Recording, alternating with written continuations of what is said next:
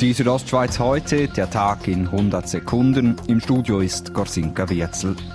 Das Stimmvolk von Samiden hat eine neue Fußgänger- und Velobrücke über den Inn in die Gewerbezone Jodbund klar abgelehnt. Knapp 63 Prozent sagten heute Nein dazu. Die Brücke hätte zum neuen Einkaufszentrum geführt, das im nächsten Jahr eröffnet wird.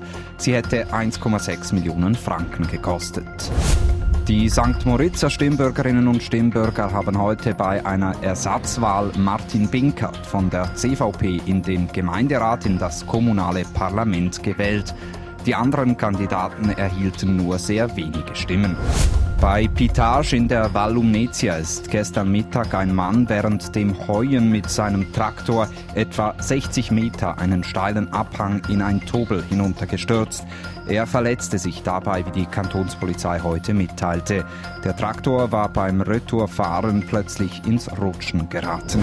Auf der Juliastraße bei Tiefenkastel ist es gestern Nachmittag zu einer Kollision zwischen einem TÜV und einem Auto gekommen. Der TÜV-Fahrer verletzte sich dabei, das gab die Kantonspolizei bekannt. Die Südostschweiz heute, der Tag in 100 Sekunden, auch als Podcast erhältlich.